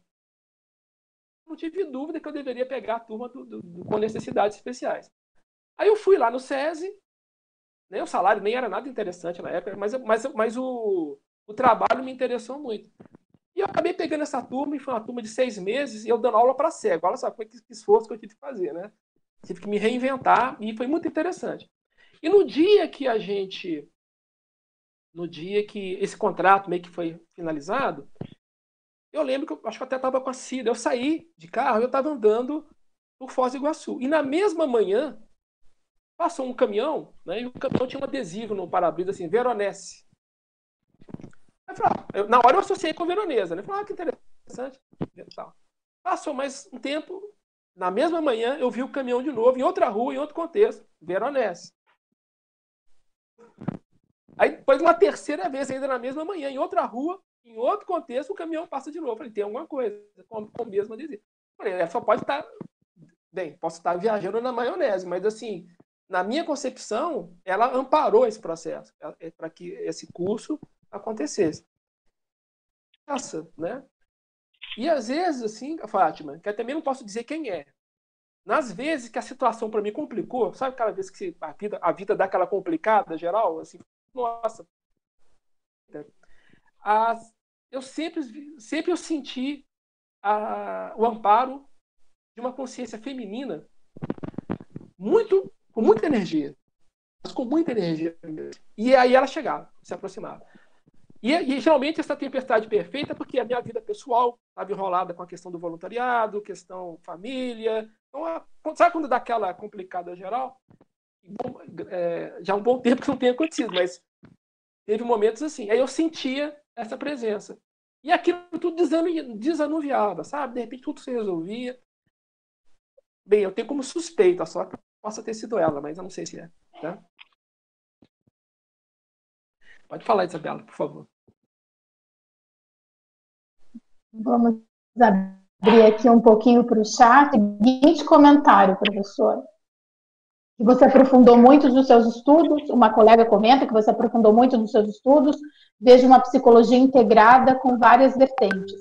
E a pergunta do nosso colega é a seguinte: evolução. Evolu ele faz uma, afirma uma afirmação: evolução é crescimento constante. A cosmoética seria o caminho correto da evolução, professor? Olha, eu penso que a cosmoética ela é fundamental no processo. Né? Assim, acho que conforme, eu acho que a, a sua autocosmoética é você, sabe? Assim, conforme você vai entendendo isso, ampliando, compreendendo, dando, isso tudo vai dinamizando. Eu acho que eu vou, acho que ele está corretíssimo, né? Se, se limitaria a isso, mas, mas com certeza a cosmoética ela é um fundamento basilar desse processo, né? Assim, Conforme a, sua, eh, conforme a sua cosmoética amplia, a sua visão de conjunto melhora, você começa a ver coisas que você não via antes, não dava atenção, né?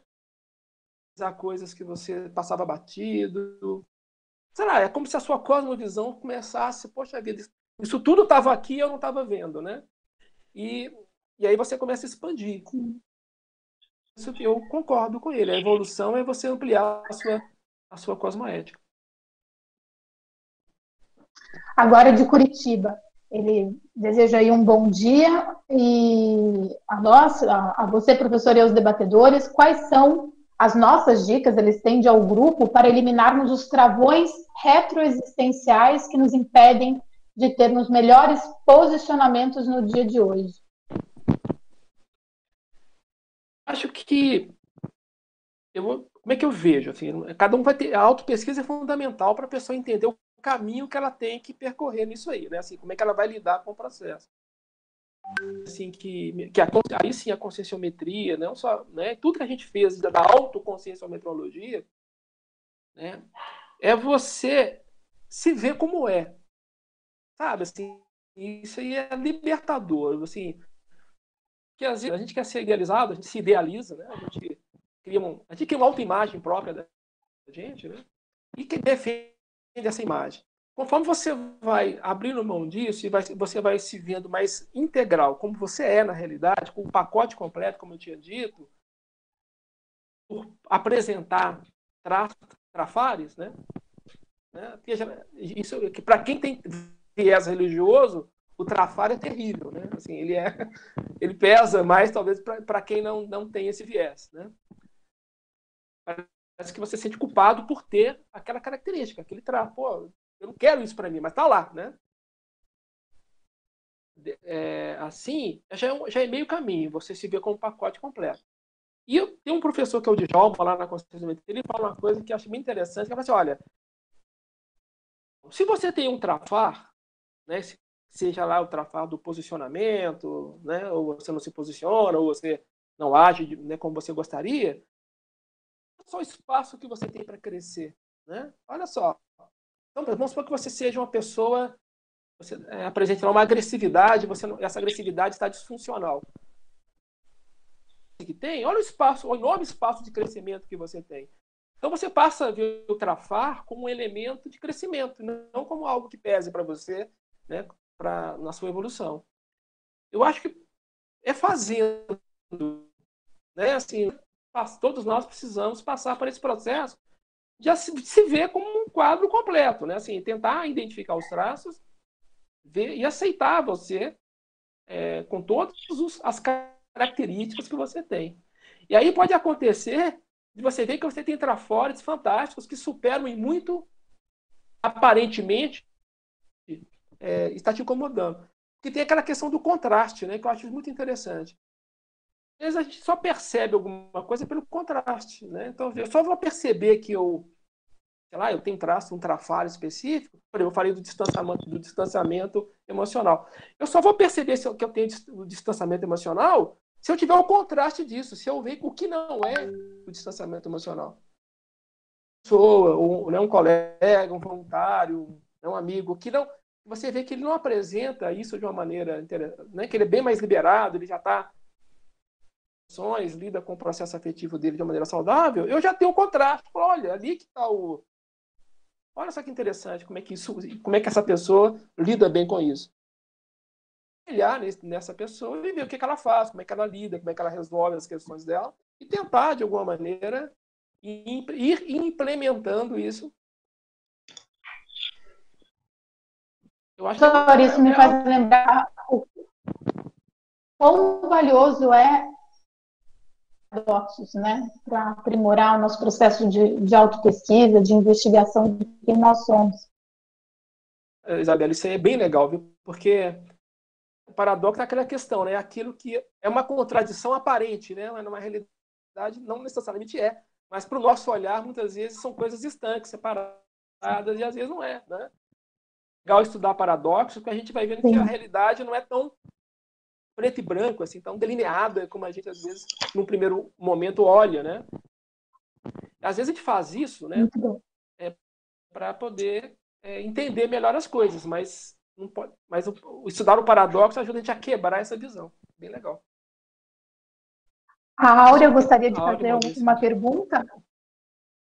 Fabrício, e, e a Luimara também. E você, Luimara. professor, por favor, você que é o, que é o nosso chefe, você comanda, é, eu vou, eu vou... você que, que identifica eu... se vale também retomar alguns slides ou seguir nessa dinâmica de, de perguntas e respostas. Você que é o chefe aqui. Eu acho que a Luimara, eu vou passar para a Luimara primeiro, porque eu acho que ela ia fazer antes a pergunta e depois a gente. Por favor. Uhum. Olá, Elmar. Oi, Luimara.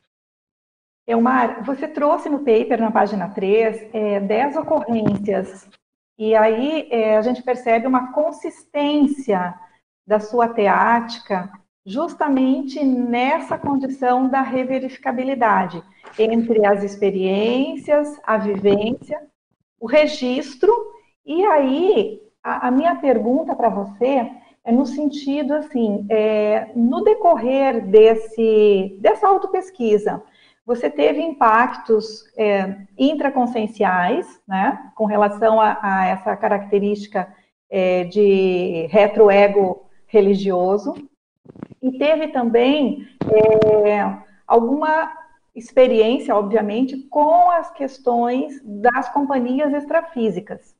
Então, eu queria que você conversasse, trouxesse um pouco para a gente, porque eu acho que esse é o core da pesquisa que você está apresentando, né, é, nesse momento, é, é o, enfoque da religiosidade, e aí o que isso trouxe de é, repercussões na sua vida, entende? Então, qual, assim, do aspecto intraconsciencial, interconsciencial multidimensional e o saldo disso para a gente.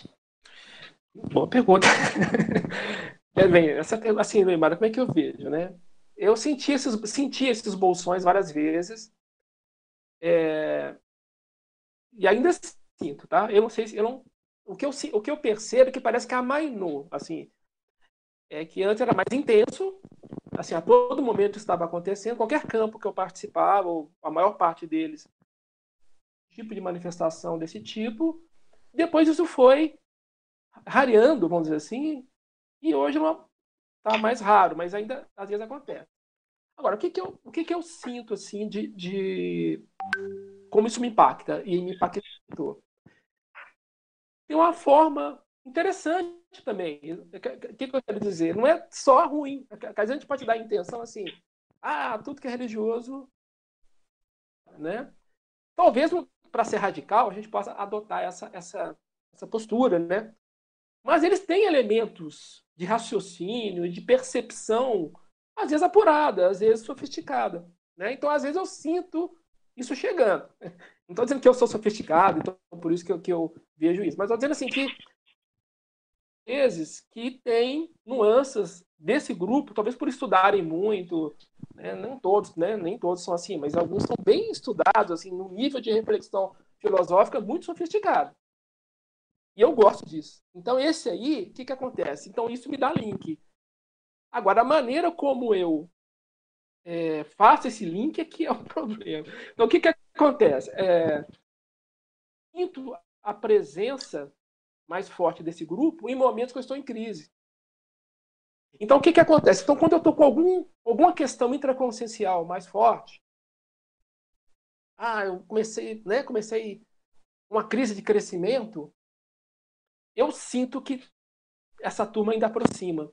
E quando eles aproximam, aí, aí que, eu, que é o cuidado, né? O que, que eles querem? Eles querem me ajudar, querem me dar feedbacks, querem me dar clareza de raciocínio, ou querem, ó, aqui é melhor, tá vendo aqui, ó, aqui a gente não tem isso que você tá, essa crise que você está vivendo aqui, aqui não tem, aqui está ou a gente vê o mundo de uma maneira que isso aí não é tão relevante são aquelas filigramas do, do, do, processo né, que vão.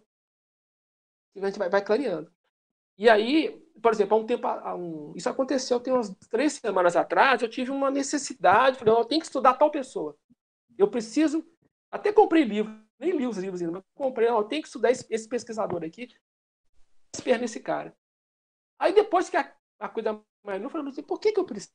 Será que eu preciso mesmo? Será que eu não link com o passado? Não estou eu não estou é, é, reverificando de uma maneira incorreta o processo. E o que eu vejo, aí eu deixei de lado, mas é uma coisa, mas está lá os livros, né? De alguma maneira eles estão exercendo alguma influência. O, agora, o que, que eu vejo? Aí eu tenho que ver de uma maneira mais ampla também na minha vida. Eu sinto que estou mais leve, sabe? Assim, eu tô, em outras palavras, eu estou até me sentindo feliz. Eu até tenho que desconfiar desse negócio. Eu tô, tô, tô, né? Assim, eu estou me sentindo mais assim leve, mais intraconsciencial, mais tranquilo. As crises que eu tenho agora, que eu não tenho, tá? Essa semana mesmo eu tive uma assim que eu fiquei, poxa vida, eu tenho que repensar tudo isso. É uma crise assim, foi bem profunda mesmo. Mas achei legal que teve um nível de profundidade. Mas a maneira como eu lido com isso hoje é diferente. Antes eu ficava preocupado, né? Eu, eu tinha, tinha um peso. Entende o que eu quero dizer? Toda vez que eu, havia um peso religioso no processo. Vamos colocar dessa forma. E agora não, parece que eu lido com essas coisas de uma maneira mais natural, mais tranquila.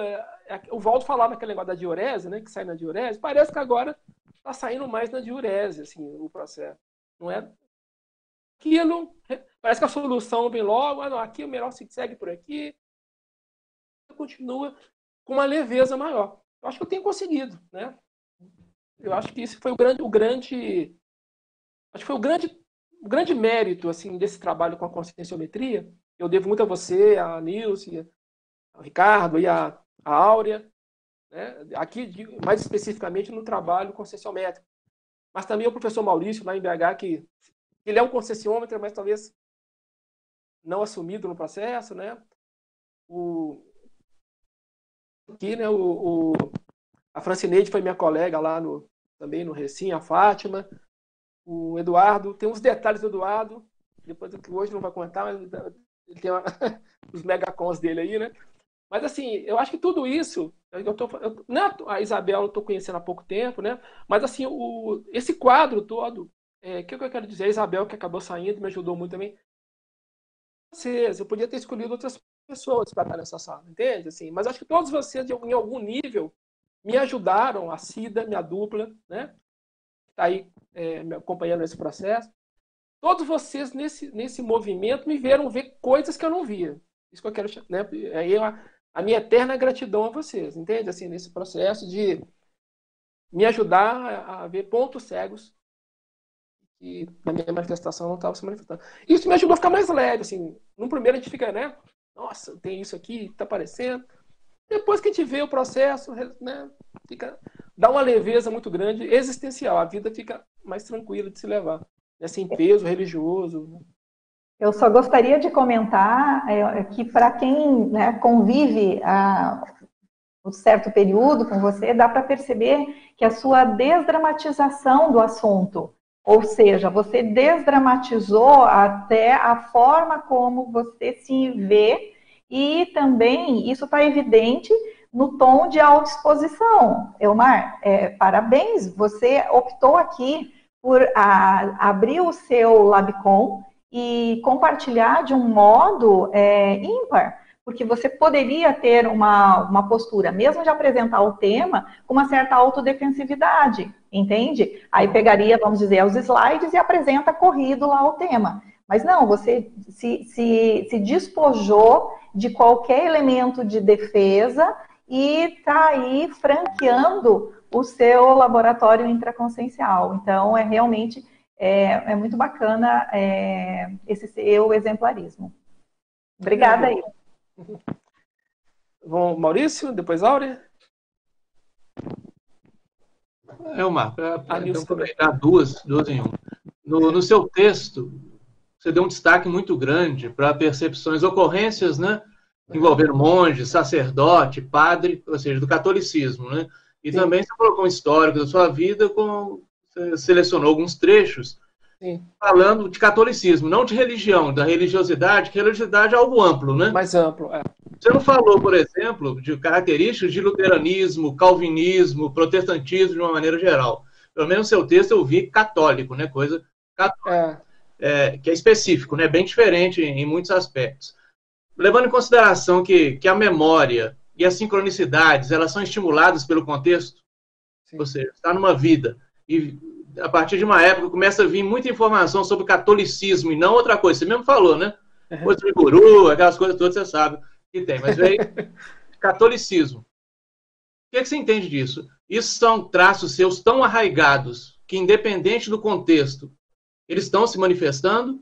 Ou é algo contextual pelo grupo que você encontrou e o momento seu dentro desse grupo? Que estimula o grupo também estimulando traços desses ou as duas coisas?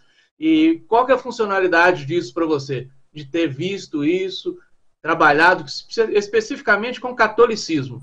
E você vê algum trafor seu que você desenvolveu, ainda mantém, não um trafor religioso, mas dessa sua atividade, né, experiência dentro da religião, mas que desenvolveu traços que hoje são trafor, independente de serem desenvolvidos dentro de movimentos religiosos? É, você, fez uma pergunta bem legal, assim, eu concordo contigo, né? É, o que, o, a experiência foi me colocando, eu também aqui foi um recorte, né? Durante todo esse período teve outros tipos de experiência, mas esse é o que mais se consolidou, assim, é o que foi em termos de volume de experiências, né? Pode ter tido, por exemplo, é, o que parece, eu nasci numa família católica, né? Até comentei que minha mãe queria ser freira, por exemplo, né? Eu quase que tipo escolhi outra família para nascer, né? Então, por exemplo, teve, é, estudei em colégio de padre, na minha família maior, né, no grupo Karma Maior, tinha uma cultura, vários parentes assim de segundo grau, tinha uma cultura de um, um membro da família tinha que ser padre, uma coisa bem antiga, né? Coisa que assim, tem, tem, alguns tem, todos saíram do seminário, os que foram para o seminário. Então, então, tem, então concordo. Então assim, eu entrei num contexto mesológico onde o catolicismo era preponderante. Isso pode, de certa forma, ter direcionado a minha forma de ver as coisas, né? de fazer a análise. Agora, as experiências que eu fui tendo tinha essa característica, né? assim, de que tudo ligava mais ao processo ligado ao, ao catolicismo. Mas, por exemplo, teve uma. Até estava contigo. A gente foi lá em, em Curitiba, semana de educação da, do IPC, né? Aí a gente fez um tour lá em Curitiba, né? Acho que era a primeira vez que eu tinha ido a Curitiba. Aí a gente foi andando tal. Aí teve um, teve um parque lá que a gente entrou, um parque muito bonito. Chamasse o Parque dos Filósofos. acho, que, acho que o nome era esse, Parque dos Filósofos. E aí eu. Tinha uma casinha de madeira lá dentro, assim, tinha um, uma lanchonete, uma coisa assim. E a janela. A janela tinha um formato muito peculiar. Sabe? Assim, era uma janela que tinha. Quando eu vi aquela janela, me veio à mente assim, Alemanha, Martim Lutero. Mas assim, aquilo veio na minha mente na hora, assim, entendeu? Assim, mas eu... E eu tive uma, uma, uma fase da minha, da minha essência assim, mas eu acabei não dando vazão, né? Também tinha, eu era muito alienado, né? Eu tive, eu tive uma, uma, um ímpeto muito grande de estudar alemão. Do nada, assim, eu achava que a cultura da Alemanha era a cultura superior do mundo. Assim, essas coisas começaram a vir na minha mente, entendeu?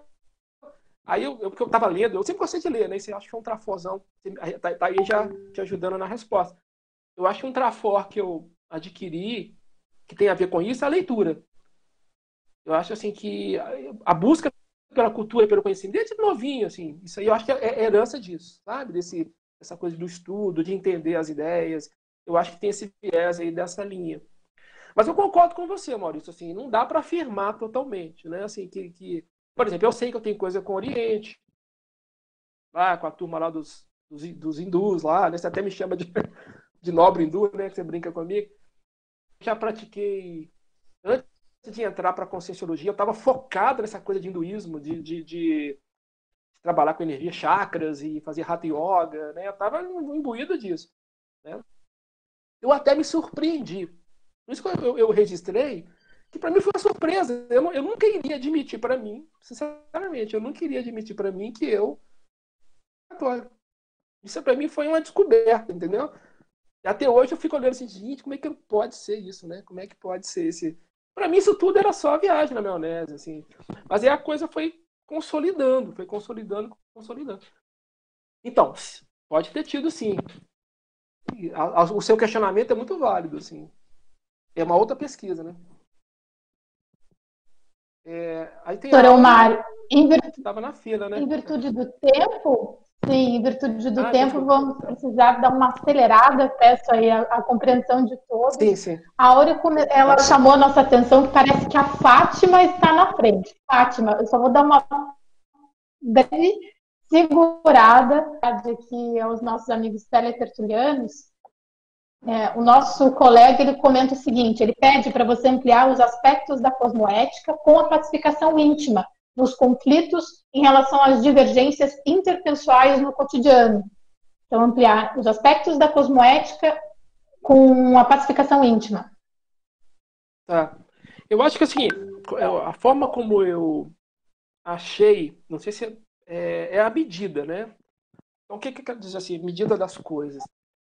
Acho que a cosmoética, ela, ela passa pela, pela forma como você mede, como você avalia as coisas, né? É, eu até julga, né? Só que você não precisa condenar, né? Como se diz o, nos brinca, né? Você pode julgar, mas não precisa condenar. Agora, conforme aí eu acho que a, consciência, a conscienciometria me ajudou muito nisso, achar a, a melhor medida para as coisas. Antes, assim, eu tinha uma tendência, como eu até comentei no início, a ver o quadro meio completo, assim. Eu via a floresta, mas não conseguia ver as árvores bem, sabe? Assim, identificar as árvores, as características das árvores. Eu via a floresta. E a conscienciometria me ajudou a ver a árvore, ver a folha, ver o galho, ver a raiz. E aí isso começou a melhorar a minha acuidade, a minha, a, minha capacidade de análise. E conforme isso, e aí também a mim, né? Porque eu comecei a me olhar, meio comecei a ver em mim várias coisas também. Fui, fui, eu fui me escaneando também, e ainda continuo fazendo isso, tem muita coisa. Então isso vai te dando uma compreensão, sabe? E essa compreensão vai te libertando, porque você vai vendo a realidade das coisas, como as coisas são. Uma coisa que foi muito assim, eu comentei na, na, até no texto eu coloquei que eu tinha, talvez até tenha ainda, né? uma tendência à, à submissão a figuras de autoridade. Então, se vinha aquela pessoa que era autoridade, eu não, não questionava, assim, não, assim, não é que eu não questionava ou não, ou não, mentalmente eu não questionava essas coisas, mas eu não questionaria essa pessoa por ser autoridade. E a partir do momento que eu comecei a ver as autoridades desnudas, isso aí é um fato muito interessante. Quando eu falo desnudo, assim, eu estou me desnudando mas eu também estou desnudando tudo, tudo à minha volta, entende? Aí você vê tudo como é. é ou como eu acho que é, mas, mas eu estou vendo um quadro mais amplo. Aí as, as autoridades começam a perder o peso de autoridade, porque elas são humanas, são pessoas, são consciências. Então, tudo isso começa a te colocar no horizonte de, de um processo mais horizontal, sabe? Assim, de uma horizontalidade maior. E a relação muda. Né? Porque não tem. É, são consciências, cada um aí com a sua seu momento evolutivo, com a sua história, e você simplesmente está tá ali interagindo com elas, na dinâmica dos traços, como diz a Aura, eu, acho, eu gosto dessa, dessa, dessa afirmação. Na dinâmica dos traços, e tá ali, é isso, não tem, não tem segredos, assim, não tem. Lógico, agora tem os movimentos que a gente, por, por vontade própria, aí sim a vontade nossa evolutiva que determina, né? crescer, é para onde você quer ir, a direção que você quer dar. Por exemplo, eu tenho comigo o processo da autodesperticidade, muito que eu quero, né? Eu quero isso, né? Eu quero chegar lá, mas não é mais de uma coisa idealizada como eu via antes, sabe? Antes eu via a autodesperticidade como uma coisa idealizada. Hoje eu vejo a autodesperticidade como algo totalmente diferente do que eu via, por exemplo, há anos atrás, né? Então, acho que a cosmoética é isso, você da minha visão aqui, né? Uma forma de ver também. É, é, é desnudar as coisas é, e, ver, e tentar ver as coisas como elas, elas realmente tendem a ser, com realismo maior, né? Com realismo maior. Inclusive a sua condição. E se tem uma autoridade, que tenha, não tem problema. Tá é, Fátima, por gentileza, minha amiga, você ia fazer uma pergunta e eu. Áurea, por favor. Ok. É, Elmar, eu fiquei refletindo aqui é, qual, digamos, a natureza dos itens a serem reverificados diante de toda essa exposição. Né? Então, o que eu pude ver é o quanto que predominam na sua listagem, ali na página 3, a questão do parapsiquismo, né? Seja o seu próprio ou dos colegas dando feedback. Então, você Sim. tem um viés de observação bem importante nessa linha, que contribui bastante. Aí eu fiquei pensando, haveriam outros itens também a serem revisitados e reverificados? Aí eu vi que você mesmo mencionou a questão da intenção original, né? Porque assim, no fato do nosso agir, é, os, as nossas tendências elas tendem a se contrapor e a gente vai às vezes desvirtuando, né, a, na nossa interação ali o objetivo original, a intenção original. E isso desqualifica a nossa assistência, a nossa interação, a nossa comunicação ali que a gente pretende. Né? Então, eu fiquei pensando, poderíamos talvez depois é, elencar né, é, a natureza desses itens, poderiam ser é, parapsíquicos, é, a intencionalidade original, é, alguns resultados das nossas atuações, das nossas interações, né? E eu acho que você poderia começar até pelos parapsíquicos, que você já elencou, projeção consciente, clarividência, intuição. Esse tem os itens aí também, né? Mas eu acho que é um campo bom da gente desenvolver para poder embasar bem, né? É, essa área de estudos aí. Foi, foi bom você falar isso, que eu nem estava me dando conta. Vou ser sincero para você.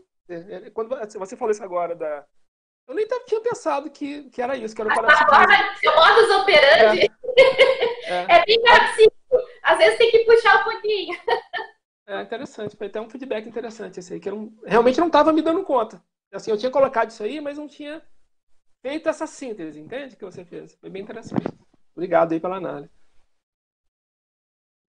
Professor, estamos nos aproximando aí do tempo final da nossa tertúlia matinal. Se você quiser aproveitar esses próximos minutos para fazer as suas considerações finais ou passar um outro recado, suas conclusões, fique à vontade, o tempo é seu.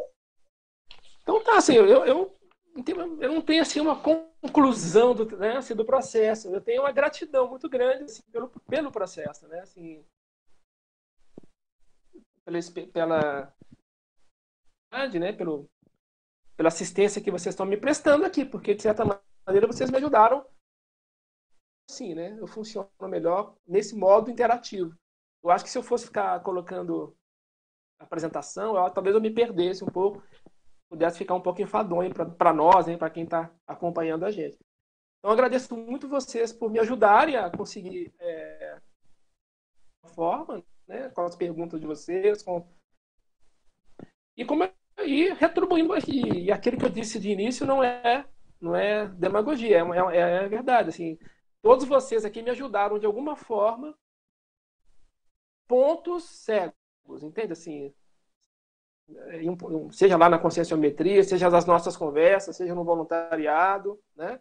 seja nas interações. Então, sou muito grato a vocês por me ajudarem a construir isso. Né? É isso, né? Assim, muita gratidão e, e pela oportunidade e pela convivência de vocês nesse trabalho.